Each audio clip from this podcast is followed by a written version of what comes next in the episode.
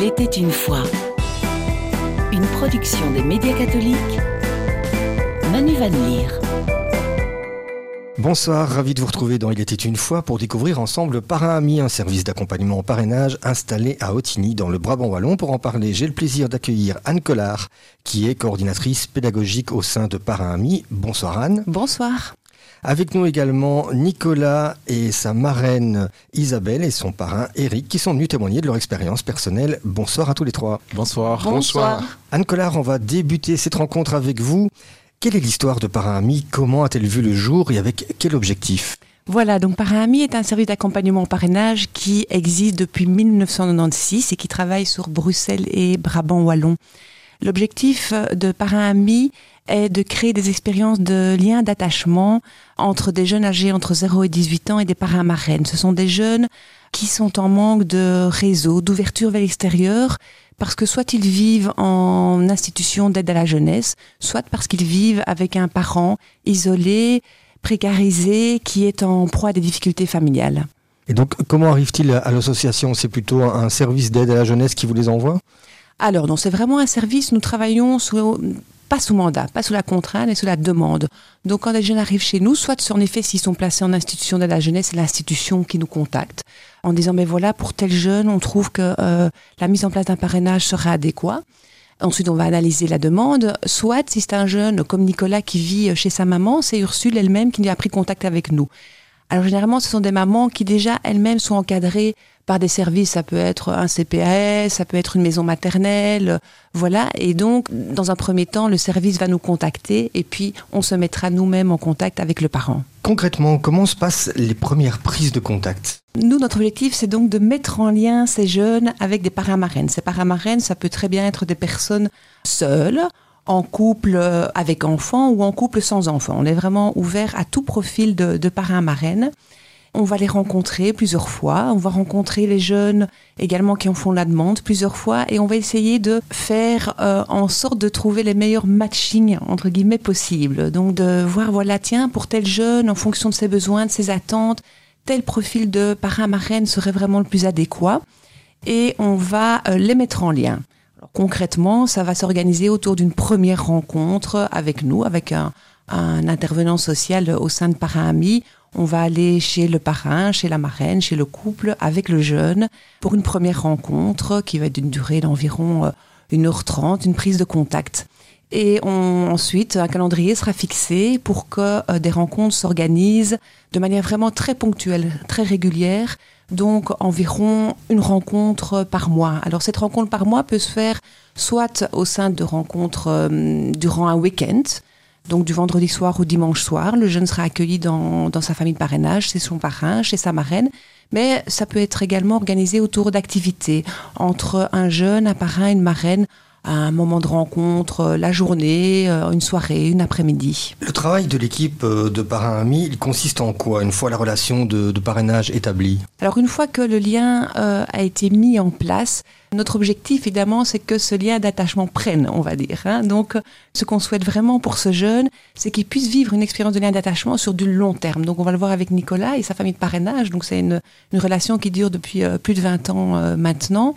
Et donc c'est l'objectif, c'est vraiment, nous, on va assurer un suivi très intensif, en tout cas dans le début, parce que c'est là que tout se joue, dans la mise en lien, au début du parrainage.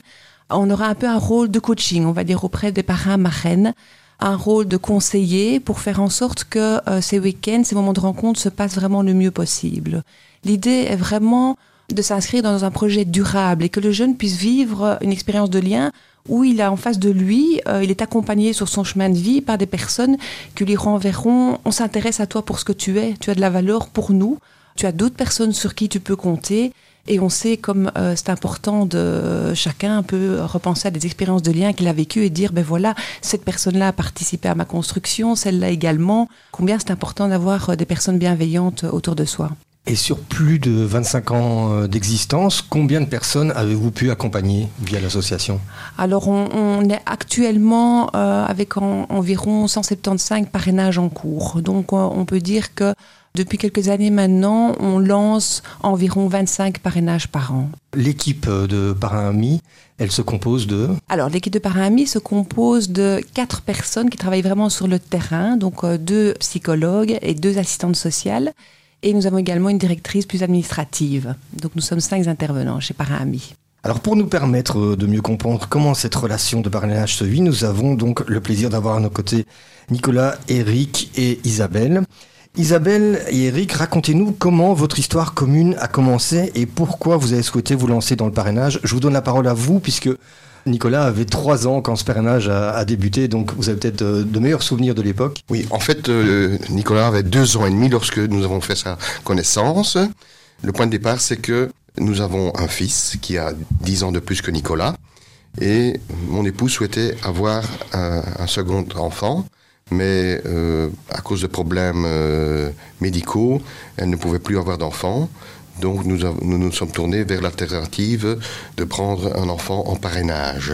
Oui, mais on peut dire aussi que on a connu le parrainage, c'est tout simplement parce que nous avions été à l'époque à un anniversaire, il y avait une dame qui avait euh, pris un enfant par parrainage.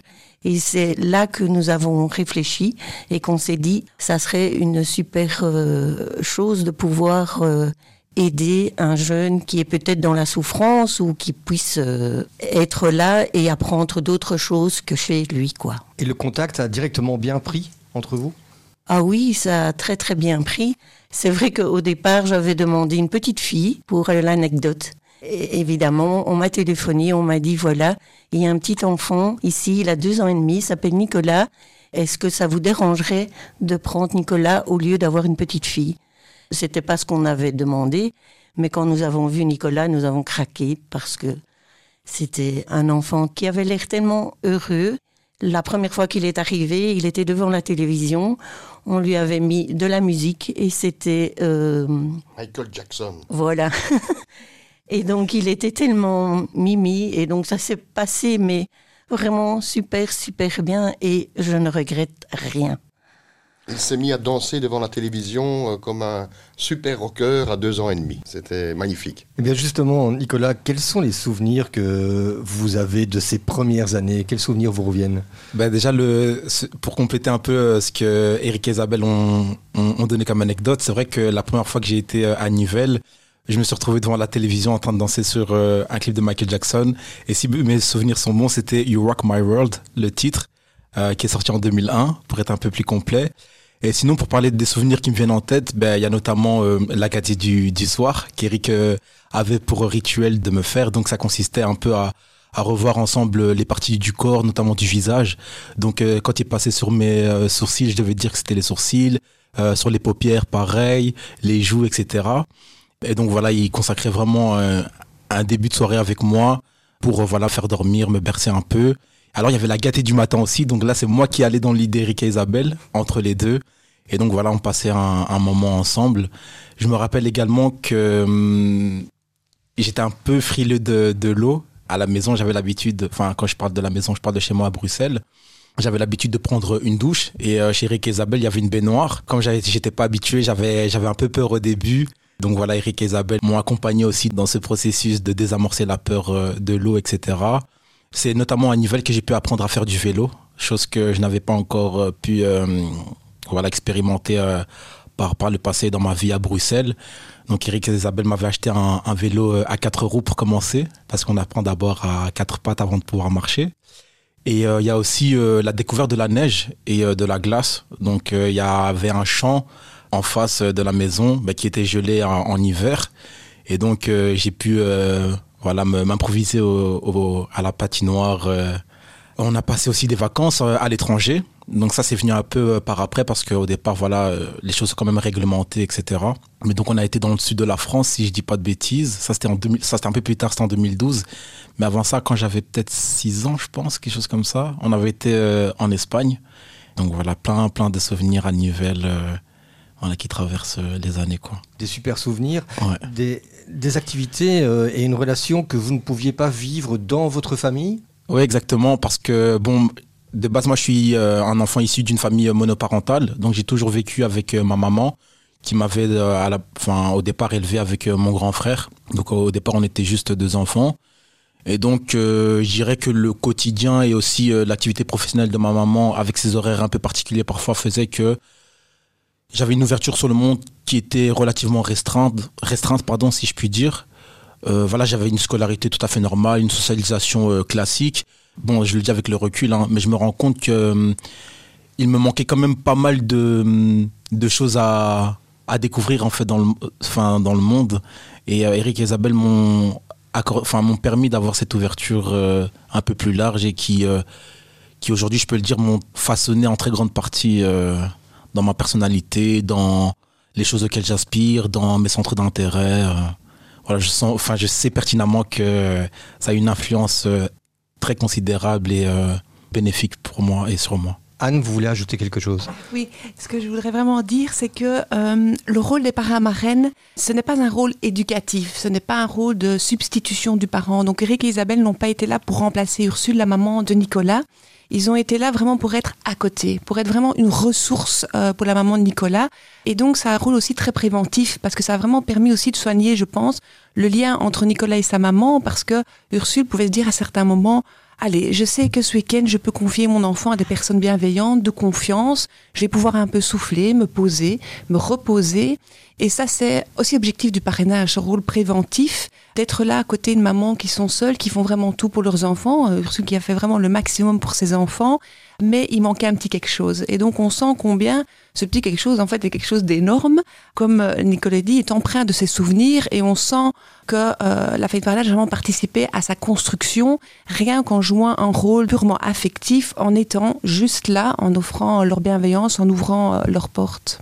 Eric et Isabelle, à quel rythme vous voyez-vous pendant ces années-là? Au départ, on avait le choix où on le prenait une fois par semaine, ou tous les 15 jours, ou une fois par mois. Isabelle et moi, nous avions décidé de, prendre Nicolas une fois par mois. Donc euh, le vendredi soir, puisque moi j'avais à l'époque un, boulot euh, itinérant, ben, lorsque je terminais ma, ma tournée en Wallonie, je me dirigeais vers Bruxelles et j'allais chercher Nicolas euh, en soirée chez sa maman. Ou à l'école. Ou à l'école par la suite, lorsqu'il était un petit peu plus grand. Et puis euh, il passait le week-end euh, auprès de nous. Et puis le, dimanche soir, j'allais le, raccompagner bien gentiment chez lui. Vous nous aviez déjà parlé de, plusieurs moments de joie que vous avez vécu ensemble. Est-ce qu'il y avait aussi des difficultés, des épreuves parfois à passer ensemble? En fait, aussi bien avec notre fils Thomas qu'avec Nicolas, on n'a pas eu de crise de l'adolescence, euh, ni avec l'un ni avec l'autre. Donc, euh, tout s'est toujours très bien euh, passé et on n'a jamais eu de, réels problèmes avec, Nicolas ni, avec notre fils. Donc, à ce niveau-là, on n'a pas eu de problème. Nicolas, comment décririez-vous la relation? Selon vous, ça vous a apporté quoi, ces rencontres régulières?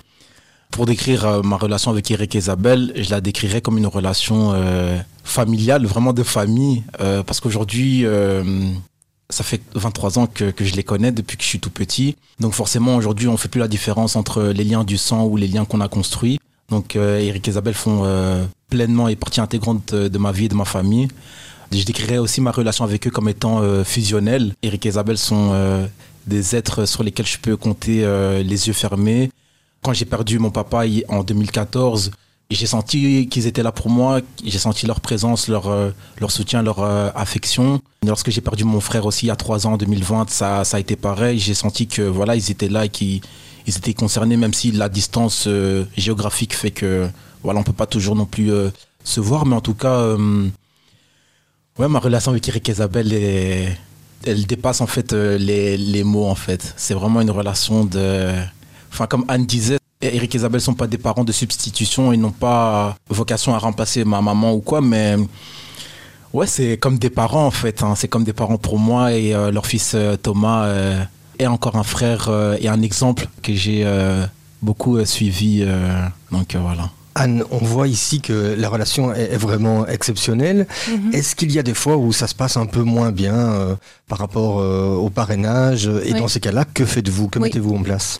Voilà, ça c'est notre rôle également, évidemment, de soigner les liens, de soigner les relations, comme dans toutes les familles. Hein. Donc, il y a des moments où des choses se cristallisent, où des choses sont plus compliquées. souvent quand on commence un parrainage comme ça, euh, quand l'enfant est très jeune, à l'adolescence, ça peut être un peu plus compliqué, hein, comme pour tous les ados, hum, dans le lien. Donc là, nous, on est toujours là. Donc il faut bien savoir que nous, quand on suit un parrainage, euh, je disais, il y a un suivi intensif au début pour que le lien vraiment se crée, mais euh, dix ans plus tard, euh, on est toujours là. Et donc les parrains et marraines savent qu'ils peuvent compter sur nous. Et donc il y a des moments, en effet, où ça peut être plus compliqué, où là on va travailler ensemble, main dans la main, avec le parent, avec l'institution, le jeune, les parrains et marraines, pour adapter des choses, pour voir comment on peut faire pour que ce lien perdure. Ce qui est vraiment important pour nous, c'est en tout cas que le lien puisse perdurer.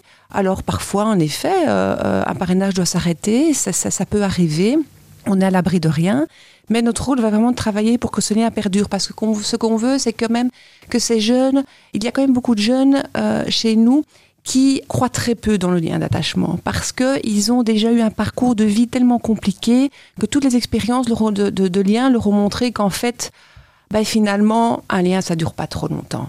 Et donc là, c'est aussi l'intérêt du parrainage, c'est de pouvoir leur dire, ben si, un lien, ça peut durer, il faut s'y investir, et on va mettre sur ton chemin des personnes euh, qui vont être là, euh, et on va travailler ensemble pour que euh, le message qu'on te renvoie, c'est, ben voilà, même si c'est compliqué à certains moments, on va pas démissionner.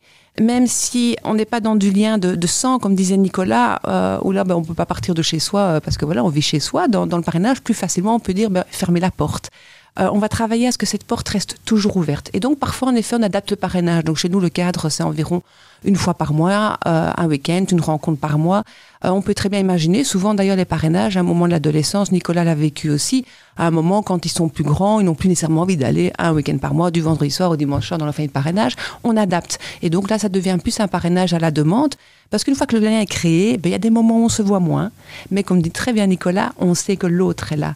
Et donc, euh, le lien va prendre d'autres formes, mais on sait qu'on peut toujours compter les uns sur les autres. Nicolas, il y avait des contacts aussi qui se faisaient euh, parfois pendant la semaine. Il fallait pas forcément attendre un mois. J'imagine que le téléphone a parfois chauffé. Euh, oui, tout à fait. On se voyait pas forcément tout le temps non plus, mais je, je, garde aussi à l'esprit que, effectivement, avec les années, comme on a eu cette habitude et la relation qui a été créée, ben, il y a des fois où j'allais euh, plus pendant un certain temps sans que cela n'impacte euh, notre relation ni notre, euh, notre parrainage.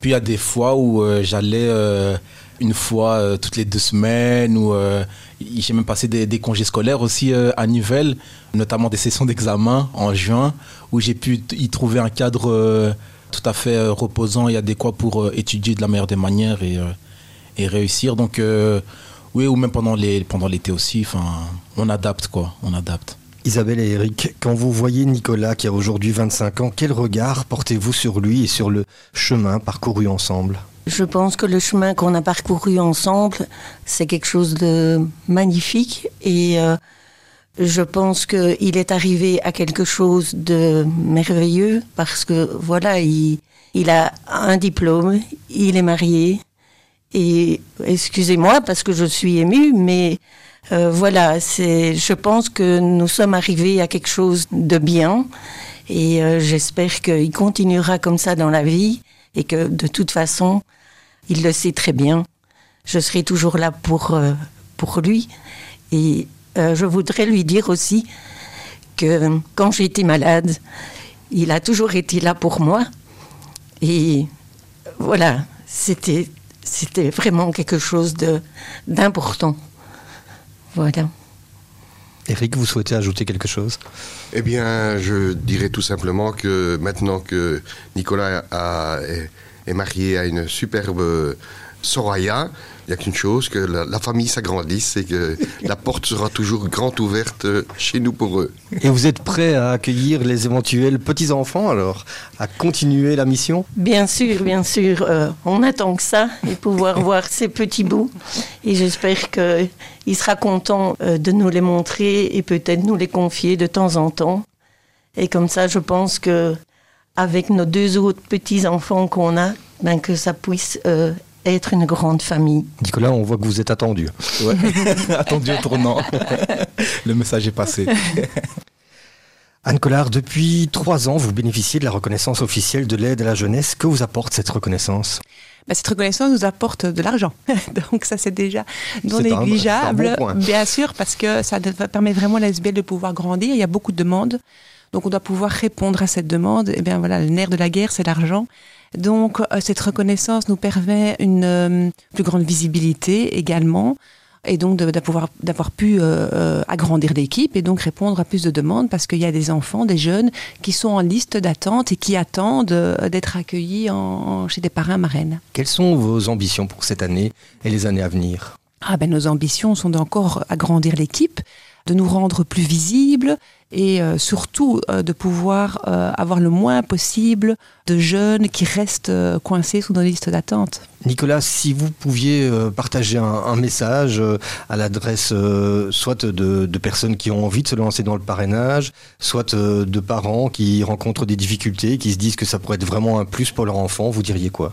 Je leur dirais que hum, si voilà, l'idée euh, germe à minima dans leur, euh, dans leur, euh, dans leur esprit, ben, ce serait de, ne pas hésiter en fait. Parce que je pense que justement, notre intervention ici est là pour ça, notamment à travers mon témoignage, notre témoignage et notre histoire. On souhaite véhiculer un message selon lequel le parrainage est une expérience unique qui apporte concrètement des choses bénéfiques pour les deux parties, si je peux m'exprimer ainsi. Donc ouais, voilà, je leur dirais de, de foncer quoi et de, de, de, ne pas hésiter à se lancer dans cette aventure qui euh, peut réserver bien des surprises, comme euh, je pense qu'on l'a appris euh, ici quoi. Anne Collard, concrètement, quand quelqu'un fait appel à vous, mhm. comment ça, ça, se passe alors sur le terrain les, premières rencontres Quels sont les, premiers contacts et les conditions quand on vraiment on veut se lancer dans cette démarche de parrainage? Alors notre porte est ouverte à tout le monde déjà pour commencer. Donc les parrains marraines peuvent être des personnes donc euh, en couple avec enfants, sans enfants, ou des personnes qui veulent euh, s'inscrire dans ce projet seul. C'est tout à fait possible également. Donc le premier contact, c'est de passer par une réunion d'information. Donc tous les mois, nous organisons une réunion d'information pour les candidats par un marraine, où on véhicule vraiment euh, toutes les informations liées au parrainage. Cela va permettre aux personnes de pouvoir ressortir de la réunion d'information en digérant les infos et en se disant, mais voilà, ce projet est-il le bon projet pour moi? Répondre à cette question-là, c'est vraiment important. Est-ce que ce projet peut répondre à mes besoins, mes attentes, etc. Si c'est le cas, eh bien à ce moment-là, on va fixer avec eux un premier rendez-vous. Il y aura environ trois rencontres avec l'équipe de parrains amis chez eux, au domicile des parrains marraines, et chez nous dans les bureaux, donc à Otigny de parrains amis, où là, il y a tout un processus de préparation au parrainage vraiment pour s'assurer que toujours que d'abord c'est le bon projet pour ces personnes-là, on doit évidemment s'assurer de ça parce qu'on met quand même en lien ces personnes-là avec un, jeune et c'est pour du long terme donc on voilà on doit euh, euh, il y a une part de sélection quand même mais il y a toute une part évidemment de préparation pour ces personnes parce que c'est un milieu qu'elles ne connaissent pas nécessairement, elles ne savent pas nécessairement à quoi s'attendre. Donc voilà, on prend le temps pour ça. Suite à ces rencontres, eh bien alors euh, les, les, parrains marraines seront placés en liste d'attente chez nous et euh, ben voilà attendront qu'on puisse euh, leur trouver le meilleur jeune qui corresponde vraiment à leur mode de vie, à leurs attentes, etc. Et donc ça, c'est vraiment l'association qui fait justement une association entre les parrains marraines et, et, les enfants. Oui, tout à fait. Nous, on gère tout de A à Z. Hein, donc on rencontre les jeunes d'un côté, on rencontre les parrains marraines de l'autre, on fait tout un, process pour évaluer que c'est le bon projet pour chacun. Et puis on a, si vous voulez, un peu chez Parrain Ami, deux listes d'attente, une liste d'attente de jeunes, une liste d'attente de parrains marraines. Et puis on essaye de trouver vraiment euh, les meilleures concordances quoi entre entre les deux. Donc c'est vrai que il peut, ça c'est notre job, mais il peut arriver qu'on ait un jeune qui est en liste d'attente depuis euh, six mois, un an, pour lequel on n'a pas encore trouvé les bons parrains marraines.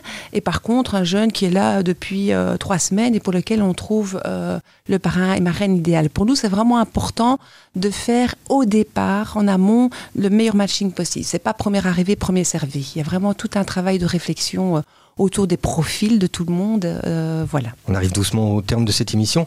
Pour vous contacter ou pour prendre des informations, le plus simple, c'est ben, D'aller voir euh, notre site internet www.parrain-ami minuscule singulier.org ou nous contacter par téléphone au 010 40 12 27. Anne Collard, Nicolas, Isabelle et Eric, un grand merci pour être venus nous présenter l'action solidaire menée par Parrain Ami. Pour plus d'informations et pour vous soutenir dans votre travail, donc je rappelle le site parrain-ami.org.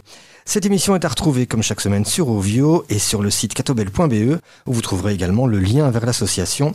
Merci à Elisabeth Michelakoudis pour la coordination de cette émission. Bonne soirée et à dimanche prochain. Bonne soirée. Bonsoir. Merci.